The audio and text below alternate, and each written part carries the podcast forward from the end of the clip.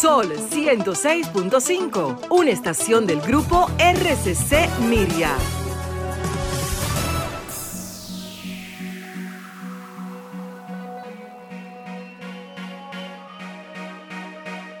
A continuación, por Sol 106.5, Arquitectura Radial, Diseño, Urbanismo, Ingeniería y todo lo referente a la construcción. Arquitectura Radial, con los arquitectos Luis Taveras y Gleinier Morel.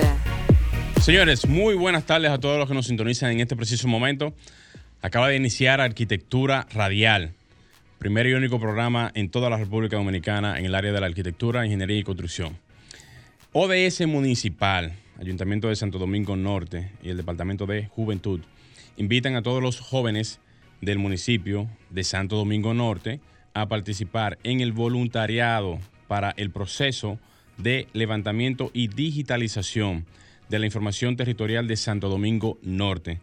Esta información la pasa el Instituto Arnaiz conjuntamente con Flagma y la alcaldía de Santo Domingo Norte, los cuales están requiriendo esta, este levantamiento en donde todos los jóvenes se pueden inscribir desde el pasado 20 de noviembre, digo, desde, desde, desde ya en sí hasta el 20 de diciembre de este año, escaneando un código de barra, el cual lo pueden buscar justamente en la página de la alcaldía del distrito, digo, de Santo Domingo Norte y también lo pueden buscar en la página de eh, redes sociales del Instituto Arnaiz.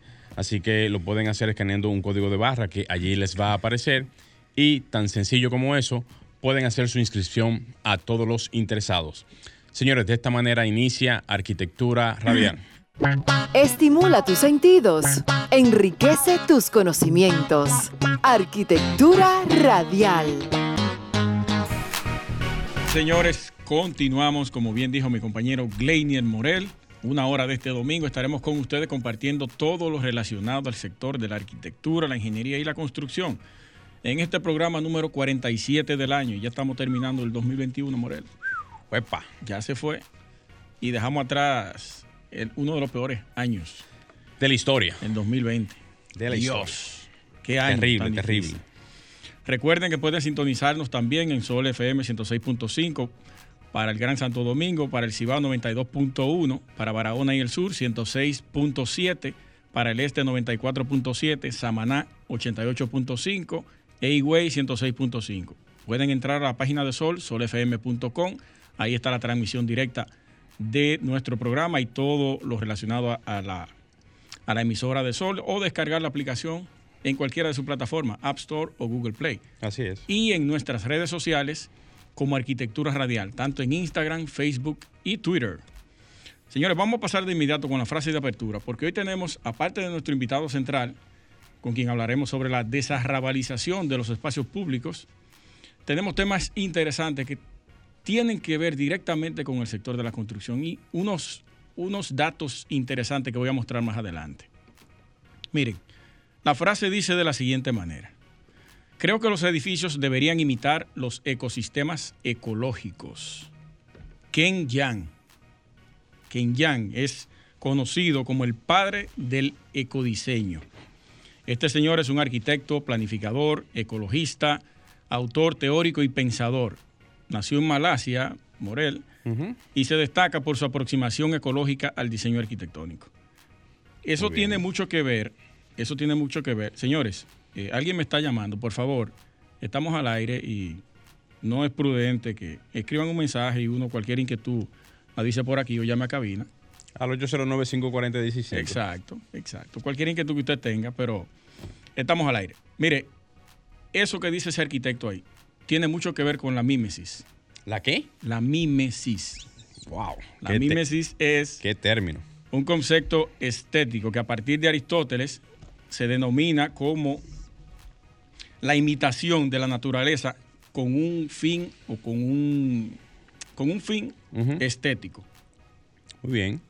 por eso existe la arquitectura mimética, que usted replica parte de lo que hay en la naturaleza o en un ecosistema y lo lleva a la arquitectura. Hay muchísimo desastre en arquitectura con eso, pero claro. se hace. muchos inventos, ¿verdad? Sí, sí. Improvisaciones también. Pero es interesante el término y yo sé que mucha gente se va a sentir identificado con ese término porque muchas personas, y más en las eh, arquitecturas ecoturísticas y en zonas campestres. Se lleva mucho eso. Se lleva mucho eso y es como más, va más de la mano con ese tipo de arquitectura. Así es. Antes de pasar a los temas, Morel, yo quiero hacer un anuncio. Adelante. En el, en el 97, más o menos, yo comencé a trabajar, tenía 17 años. Comencé a trabajar en una empresa, en una fábrica de fibra de vidrio, junto a un canadiense. Mi tío se asoció con esa persona, formaron esta empresa y ahí estaba también participando un esposo de una prima mía de nombre Máximo Pelegrín Mendoza. Aprendí bastante todo lo relacionado al tema de la, de la fibra de vidrio. Nosotros hacíamos botes, kayak, tablas de surf, eh, boogie boards. Eh, hicimos incluso botes de 55 pies.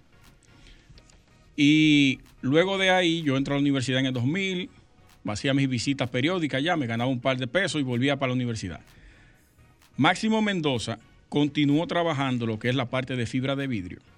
Y ahora él está actualmente todavía trabajando eso allá en Sosúa y puede construirlo, puede crearles a ustedes, a todo el que le interese. Les vamos a dejar el número de teléfono de él por aquí.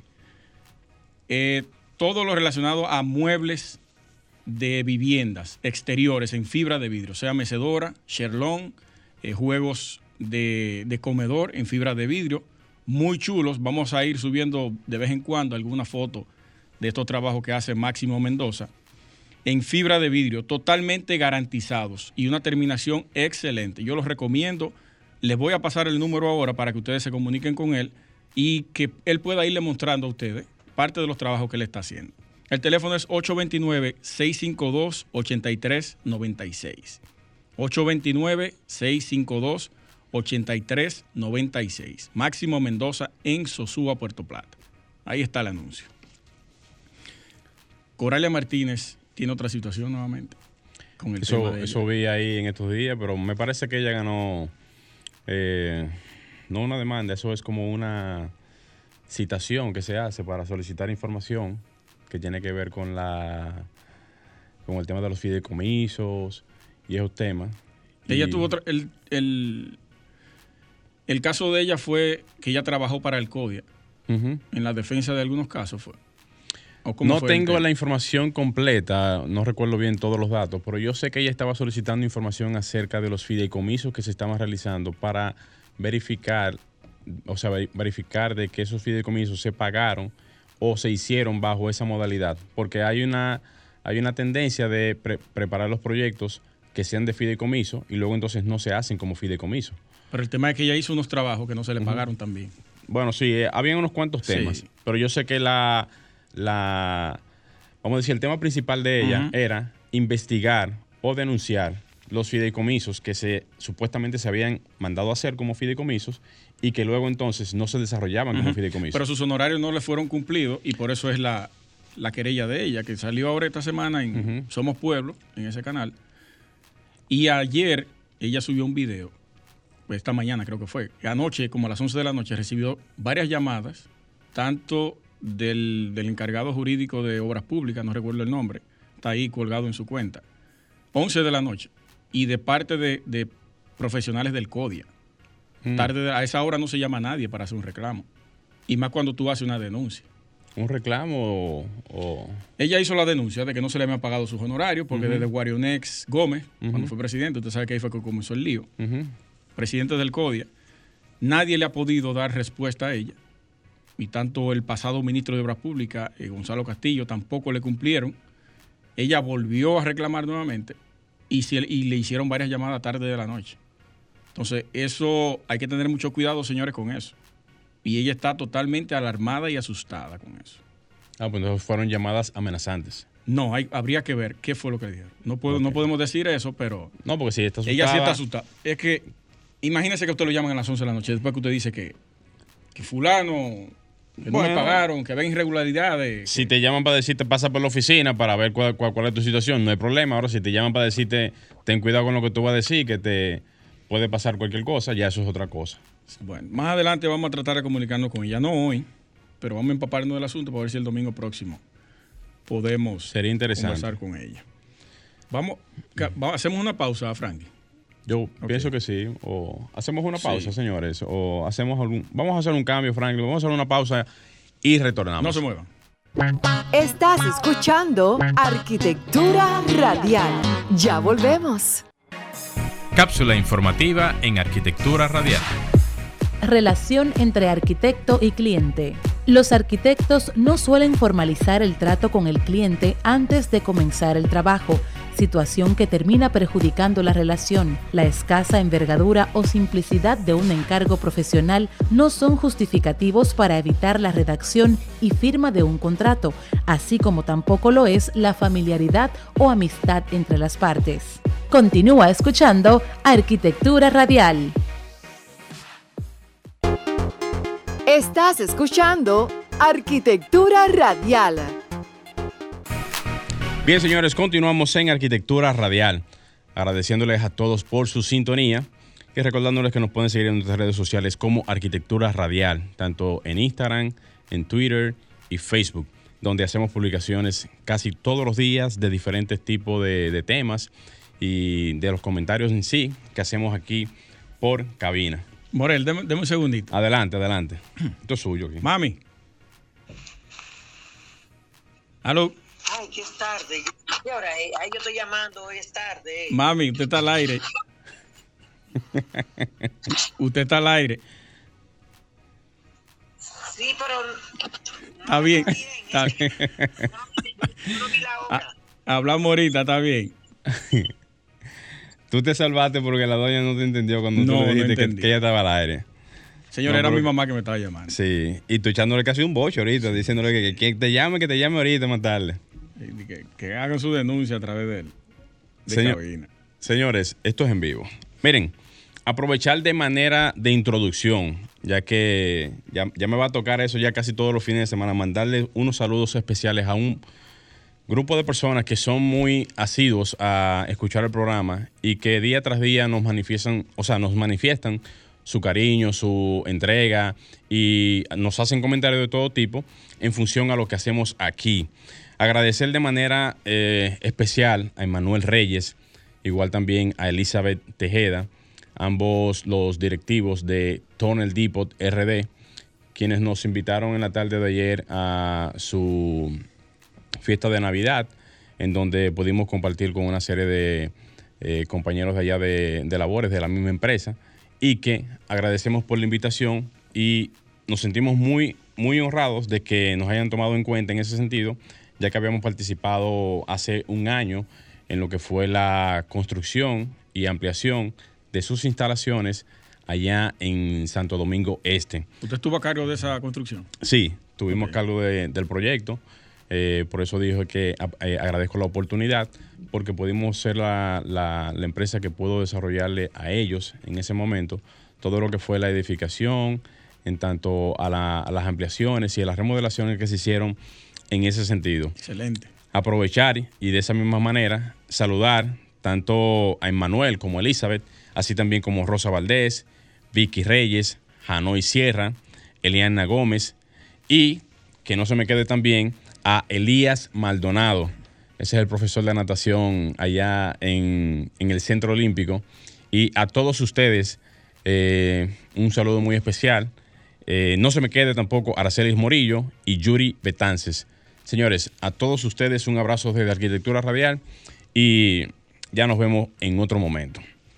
Miren, en esta semana el presidente Luis Abinader anunció, en estos días más bien, que para el primer trimestre del 2022 estará en operación la ventanilla de construcción a través del Ministerio de Vivienda. Esta es una información que muchos la conocemos desde el punto de vista de lo que es el sector de la construcción y de lo que va a ser la puesta en vigencia del nuevo Ministerio de la Vivienda y que esto va a significar que en lo inmediato vamos a ver cómo los permisos se van a poder entregar, oigan bien, nada más y nada menos que en 60 días para los proyectos que no sean tan complejos y 120 días para los proyectos que tengan algún tipo de complejidad.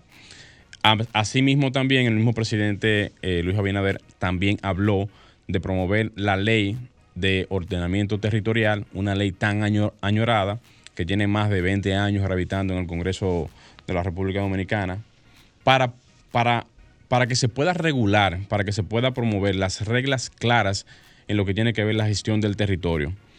En este sentido, aprovechando esa, esa información, yo que entiendo que el Ministerio de la Vivienda va a ser un ministerio, un super ministerio, el- yo diría que va a ser el, ministerio, o bueno, uno de ellos, para no hacer un- ninguna exclusividad. Pero en el área de la construcción va a ser el ministerio más poderoso que vamos a tener aquí en República Dominicana. Ahora, ¿qué significa esto?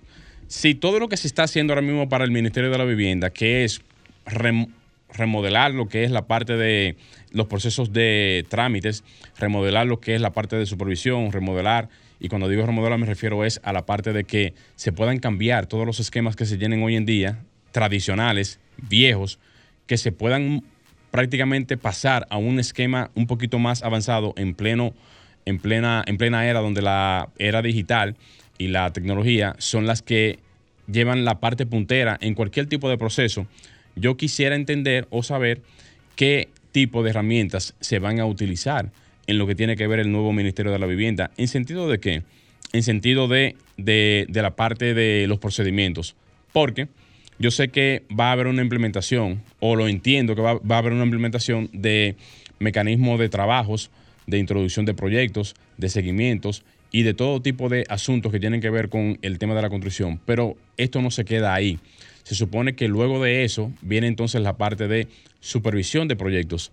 O sea, estamos hablando de que ahora mismo casi, casi 1.200, 1.300 proyectos más o menos son los que se desarrollan a nivel de procedimientos de aprobación en el actual Ministerio de Obras Públicas para lo que son los proyectos de, de ya sea de vivienda, naves industriales, bueno, de todo tipo de proyectos. Pero en el caso del Ministerio de la Vivienda, que va a entrar en vigencia el año que viene, eso tiene que no solamente superarse, tiene que duplicarse o hasta quin- quintuplicarse en el sentido de que, de que la versatilidad que pueda tener el ministerio en materia de salida de proyectos pueda ser más viable. Porque ¿qué pasa hoy en día? Por ejemplo, cuando se quieren presentar proyectos para eh, o desarrollar proyectos de clientes que quieren hacer algún tipo de trabajo, muchas veces estos proyectos se ven mermados en el tiempo y lo que hacen los desarrolladores de proyectos o los que quieren hacer algún tipo de inversión sienten como que el mecanismo de procedimientos que se tiene para hacer las cosas legalmente hablando es muy lento, atrasa muchísimo, hace que los proyectos no caminen y eso hace también que las inversiones que quieren hacer estas personas no quieran hacerlas por la parte legal. Incurren por la informalidad, incurren entonces por la parte ilegal y tratan de hacer sus proyectos de una manera, digamos, oscura desde el punto de vista de lo que es la transparencia en cuanto a la parte estatal. A todo esto, decir también que si se genera ahora, con este nuevo Ministerio de la Vivienda, un procedimiento logístico de lo que es la parte de introducción de proyectos, seguimiento de proyectos, supervisión de proyectos y todo lo que eso conlleva, pudiésemos ver tanto una participación de lo que es el sector de la construcción a nivel de lo que son los profesionales, más directa, más, digamos, eh, como más puntual desde el punto de vista de lo que es que estén más presentes, así, así como también de que podamos ver que los que los clientes y las personas que quieran desarrollar el proyecto confíen más en lo que es la estructura del nuevo Ministerio de la Vivienda. Entonces, llevo la información es justamente para indicar de que vamos a darle seguimiento a todos estos temas porque en lo adelante vamos a ver quizás algunos procedimientos un tanto lentos, otros un, poquito más avanzados, muy rápido, pero lo que queremos es que el nuevo Ministerio de la Vivienda tenga en todo lo que es su estructura de lo que va a ser la parte de permisología, pueda arrojarnos a nosotros una verdadera revolución en materia de construcción. Franklin, vamos a hacer un cambio, subir y bajar, y así entonces le damos paso al comentario de Luis Taveras. Estimula tus sentidos, enriquece tus conocimientos. Arquitectura radial. Miren, el trabajo informal que mi compañero Greiner Morel eh, para mí es la voz cantante a nivel nacional, porque yo no he escuchado a una gente más aguerrida con este tema, haciendo denuncias y publicaciones de eh, prácticas que no se corresponden a lo, a lo concerniente a lo que es la formalidad en nuestro país. Ese trabajo informal es una relación laboral que no está sujeta ni a la legislación nacional, no cumple con los pagos de impuestos, no tiene una cobertura de protección social y carece de prestaciones relacionadas con el empleo, según la Organización Internacional de Trabajo. Todos sabemos que la construcción aquí en nuestro país, luego de la reapertura en junio del 2020, se comenzó a aperturar lentamente, pero se hizo, fue una de las protagonistas, al igual que el comercio y otras actividades, en la dinamización de la economía en República Dominicana. Eso no es un secreto para nadie. Todas las entidades financieras lo demuestran con números. Y yo quiero abordar en ese mismo sentido algunos datos específicos que mostró el Banco Central relacionados a la informalidad laboral. Ellos dicen que creció 8.2% entre enero y marzo del 2020 y el tercer trimestre del 2021. Y eso es el Banco Central. En ese periodo los trabajos informales pasaron de 2.089.488 a, a 2.261.674, con un aumento de 172.186 trabajos informales. Una situación que opuesta surgió en el, en el tema del sector formal, que de emplear a 2.256.583 personas, pasó o cayó a 2.071.957, con una reducción de 184.626, lo que representa la caída del 8.2% que dije al inicio de, del comentario. Algo preocupante, la informalidad creció y la, y la parte formal disminuyó. En la construcción, los primeros tres meses del 2020 hasta el tercer trimestre de este año, generó 90.733 puestos informales, al pasar de 282.142 a 372.875, con un incremento de un 32.1%. Miren qué interesante. Siendo la construcción el principal motor dinamizador de la economía en República Dominicana, tiene mucho que ver y está totalmente relacionada con el sector informal. ¿Por qué? Porque la construcción te puede emplear, eh, te puede, eh, exacto, emplear directamente más de 300 mil personas, pero indirectamente esa cifra te sube a 500 mil aproximadamente. En el comercio, que es la segunda actividad que más cantidad de plazas de trabajo informales tiene, desde el primer semestre trimestre de 2020 al tercer trimestre de este año, 2021, el sector pasó de 572.004 empleados a 629.734, agregando 57.730 puestos. Esto con una alza de un 10.1%, por debajo de la construcción.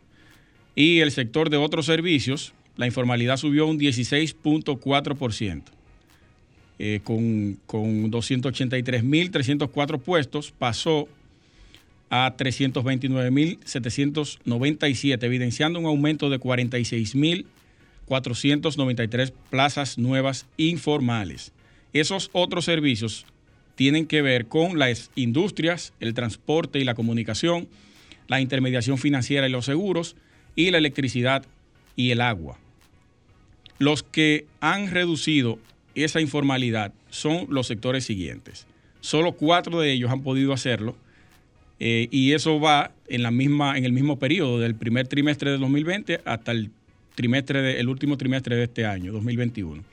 La agricultura y la ganadería, que bajó un menos 7.1%, hoteles, bares y restaurantes disminuyeron un 2.6%, la enseñanza disminuyó un 40.5%, y la salud y la asistencia social un menos 52.4%, además de la administración pública. Es difícil en la administración pública tener algún tipo de informalidad porque tú obligatoriamente tienes que estar regulado bajo las leyes que rigen el sector público. Pero miren qué interesante eso, cómo la economía y la economía en sentido general, pero lo que nos atañe a nosotros es el sector construcción y la arquitectura, cómo es, sin lugar a dudas, aparte de ser la protagonista en dinamizar la economía, en, iniciar esa, esa dinamización, valga la redundancia, de, nuestro, de nuestro quehacer diario, pasa a ser también la principal en la aportación de, las, de los trabajos y empleos informales. es algo interesante que deberíamos nosotros ir viendo de aquí en adelante. Y, y nada, seguirle dando seguimiento a estos temas y a estas informaciones que nos va brindando el Banco Central y otras entidades financieras, porque hay que ir fortaleciendo, como bien dice mi compañero Morel, la parte eh, formal de la construcción y la arquitectura. La informalidad está tocando, tiene ya más de un 60%. Nosotros decimos 60%, pero ya tiene que haber sobrepasado ese, ese porcentaje. Y hay que ir trabajando en ese sentido. Vamos a dejar el comentario hasta aquí y vamos a pasar en un rato con nuestro invitado de la tarde. No se muevan. Estás escuchando Arquitectura Radial. Ya volvemos. Cápsula informativa en Arquitectura Radial. En la actualidad, el diseño arquitectónico debe satisfacer las necesidades de espacios habitables para el ser humano, tanto en lo estético como en lo tecnológico, entendiendo al diseño como proceso creativo encauzado hacia una meta determinada. Continúa escuchando Arquitectura Radial. Estás escuchando Arquitectura Radial. Señores, continuamos en Arquitectura Radial. Recuerden que pueden hacer sus llamadas a cabina al 809-540-1065. También agréguenos a nuestro WhatsApp al 829-630-8811. Ya está con nosotros nuestro invitado de la tarde, el arquitecto Rudy Arias. Arquitecto, muy buenas tardes. ¿Cómo está usted? Muy bien y complacido por la invitación. Va a tener que acercarse un poquito más al micrófono. Sacar lo- los papeles. Exacto, lo puedo Sí. poner a un lado ya. Sí. Como le decía, complacido por la invitación.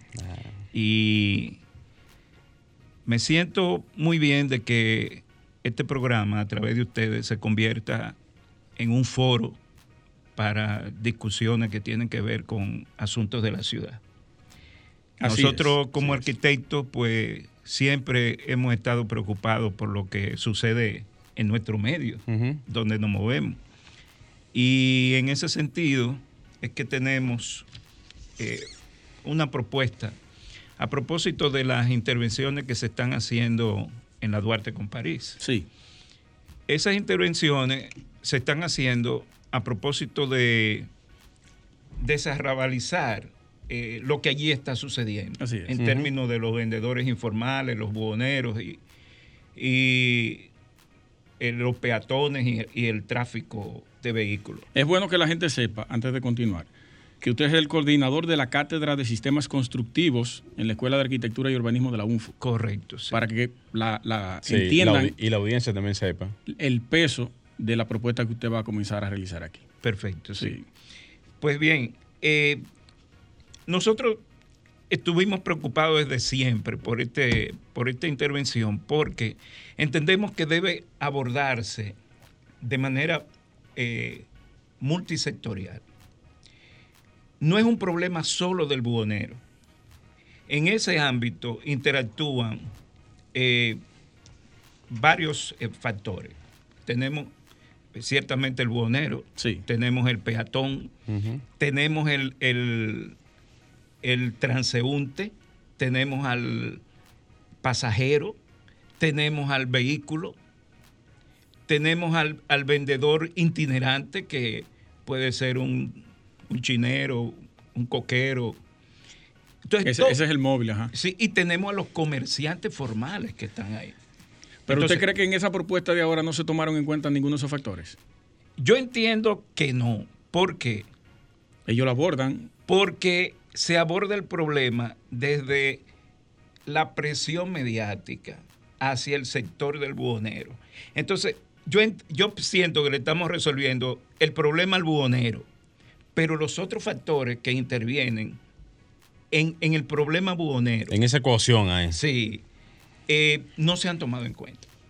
Por ejemplo. Por ejemplo, cuando se propone ampliar la acera para resolver el problema al buhonero, no se está pensando que le estás reduciendo la vía vehicular a el, el carro público y a la Ujú. guagua.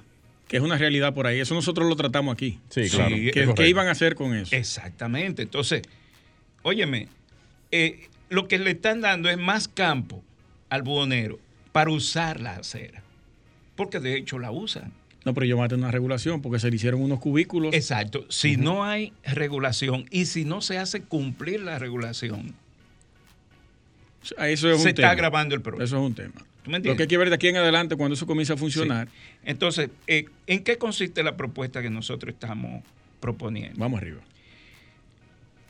Es, como le decía, hay que abordarla desde un punto de vista multifactorial. Sectorial. Porque para tú resolverlo, implica que debes resolver otros elementos que tienen incidencia en el desarrollo de esa actividad. Por ejemplo, cuando vamos a resolver el, el vehículo, hay que establecer, como ya lo tienen previsto los, las autoridades, estacionamiento público y que se haga una normativa de prohibir el estacionamiento permanente en las vías conexas de la avenida Duarte, por ejemplo. Entonces yo planteo que en un radio de, eh, de 250 metros, que da un diámetro de 500 Sí. metros, establecer en la periferia de, esa- de ese diámetro parqueos públicos con capacidad de por lo menos 500 vehículos. Nosotros tuvimos por aquí al director de Parqueate RD. Él habló justamente del, del parque Riquillo. Exactamente. Morel le, preguntó sobre ese espacio y él dijo que hay una propuesta. en Exactamente. Eso es sumamente importante para empezar a desarrabalizar. Segundo,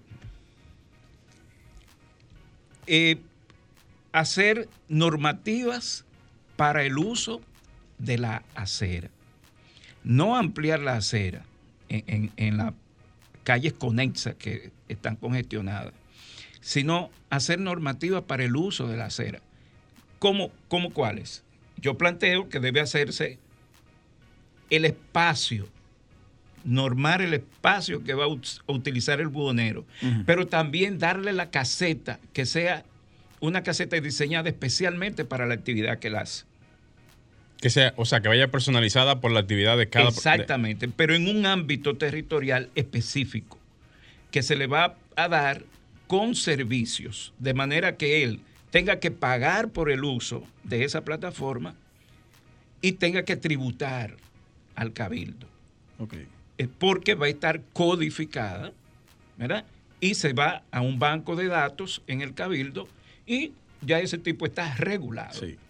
Entonces ya la actividad informal pasaría a ser actividad Lo formal. estamos Ujú. formalizando. Claro, ahí. claro. O sea, ahí se estaría haciendo una, un- una, una transición, es la palabra. Claro. Entonces el vehículo, ese, ese es el buhonero que ya está resuelto, ¿verdad?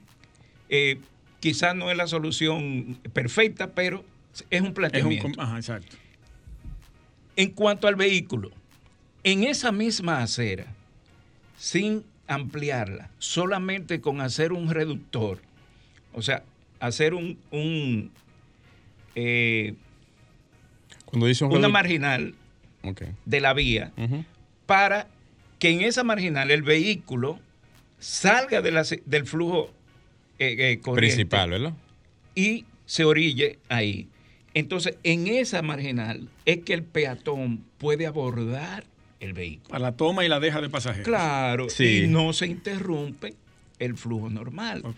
pero sigue transitando el peatón enfrente de su eh, De su establecimiento, de su bonero. Exacto. Entonces, ¿qué va a pasar con el buhonero? Bueno, que él va a dar servicio al que va por la acera, porque el buhonero también ahora Le da servicio al que va en el vehículo al que también. ve en el vehículo, porque pone unos maniquíes, una cosa, en la calle. Sí, Entonces, tengo- se están cogiendo la calle y la acera. Tengo amigos que decían que, que hacían compras desde el, desde el vehículo. Claro. Sí, claro. Y se formaba un entaponamiento de Sí, una vez. Es así. Una cola de kilométrica. Sí. Esa es la primera parte de la propuesta. La segunda es la Duarte. ¿Qué estamos proponiendo? Que, Antes de continuar con la Duarte, vamos a hacer una pausa y regresamos con ese tema. ¿Está bien? ok, Vamos arriba. Estimula tus sentidos, enriquece tus conocimientos. Arquitectura radial. Estimula tus sentidos, enriquece tus conocimientos. Arquitectura radial.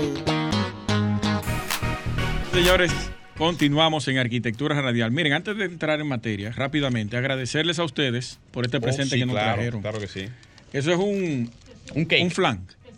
Un, Un quesillo. quesillo. Un quesillo, señores, eso está Vamos- precioso. Vamos a levantarlo. No, y la presentación que tiene, que tiene este quesillo.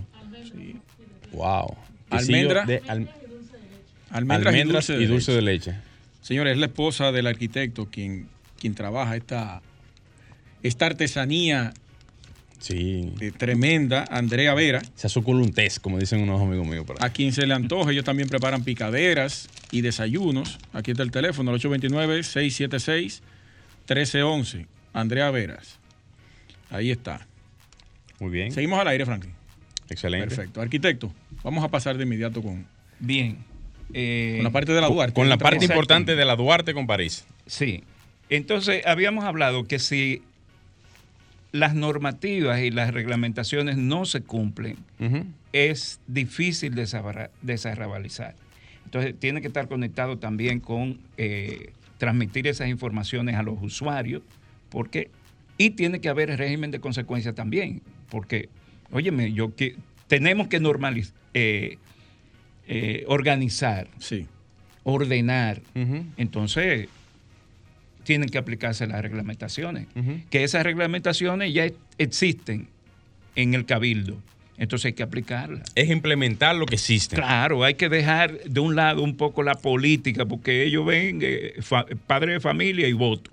Pues no, vamos a pensar en la ciudad y, y- y lo que nosotros necesitamos para movernos. Vamos a ver Entonces, fíjense, eh, a propósito de la Duarte, que también están ocupadas de manera indiscriminada, las aceras y la calle, al punto de que el Pero la tránsito... Duarte, la Duarte de la 27 a la, a la A Quinto Centenario, el- el tramo está completo. mejor que en cualquier lado. de Exactamente. Sí. muy bien. Pero yo propongo, desde el tramo de la 27 hasta el quinto centenario, peatonalizar la Duarte. Y todos esos buhoneros que están en la parte eh, sur y norte de, de la, Ujú. llevarlo al centro de la vía. Ok. O sea, como una isleta en el mismo Poniendo medio. una isleta en el mismo centro Una de la isleta vía. comercial. que sea comercial. Entonces va a tener casetas diseñadas específicamente para el tiene tipo de el- algo, dibujo. algo Sí. parecido al Boulevard de la 27, que se hizo hace muchos años y luego entonces... Levántelo un poquito más. Sí, vamos a ponerlo así para que se vea lo más posible. Usted puede seguir hablando, arquitecto. Yo le voy a Entonces- hacer como... Fíjate, eso con las mismas eh, prerrogativas que hablamos antes, que sea formalizado, codificado cada caseta y que sean tributarios al ayuntamiento. Entonces el ayuntamiento creará su infraestructura administrativa para darle seguimiento a toda esa gente. Ese es el tipo de caseta. Aquí abajo la sección de la vía. Exactamente. La otra página, la sección de la vía que tiene. ahí. Sí, aquí en esta página de aquí abajo se ve la sección de la vía. Ok, para que se Aquí- pueda ver que. Sí, perfecto. Bueno, quizás la apreciación aquí en la cámara no se ve perfectamente bien, pero por lo menos la silueta de lo que es la vía se Sí. ve más o menos. Y ahí usted puede continuar con la explicación. Entonces, nada, ahí desarrabalizaríamos eh, las aceras Sí. y el negocio seguiría igual y mejor. ¿Por qué? Porque los comerciantes, no es un secreto, que están también eh, en, en- enmaridados con los buhoneros. Y entonces, parte de lo que ellos eh, eh, ofrecen bien, es bro. producto de las tiendas. Hasta le conviene por un lado a las tiendas, Claro. porque la visibilidad de las tiendas Mejora. Se libera. Claro, se libera porque tú pones a los a los eh, boneros, boneros, bueno, sí, a, a- a los boneros Sí. en un entorno más visible desde el punto de vista de la vía, pero también deja la visibilidad a las tiendas y los comercios que están ahí, que de por sí están Y tapados. otra pregunta importante, ¿y los vehículos que iban por ahí? A eso era que iba. Hay una derivación desde la- el quinto centenario hacia la Duarte, ¿verdad? Que llegue hasta los Osvaldo Basil y ahí en los Osvaldo Basil toman, si quieren seguir bajando, la Juana Saltitopa. Excelente, excelente. ¿Tú me entiendes? O sea que hay vías de, de- de- de flujo que pueden absorber lo que bajaba por la Duarte. Pero usted se ha dado una visita en estos días por ahí. Sí, Por la zona de la hora pico. Claro, eso. La Juana no hay quien la soporte. No, Mi oficina no está por nada. ahí. Por eso es que planteo organizar eso. La José Martín no hay Ah, quien pues, la soporte. a usted le conviene esa, Sí. esa propuesta. Por eso Le es que planteo organizar eso. Yo pienso que ese piloto pudiese arrojar en el futuro la ramificación de lo que son las demás áreas, porque estamos comenzando Claro. en el mismo centro de la, Claro. de la zona más caótica Seguro. o más importante de la Duarte, en ese entorno, vamos a decir, principal, y luego eso se puede ir abriendo hacia las demás calles, los demás comercios, los demás entornos, hasta poder completar toda esa zona, comercialmente hablando, que se pueda normalizar y que se pueda ejecutar esto como... Seguro, seguro. Perfecto. Seguro.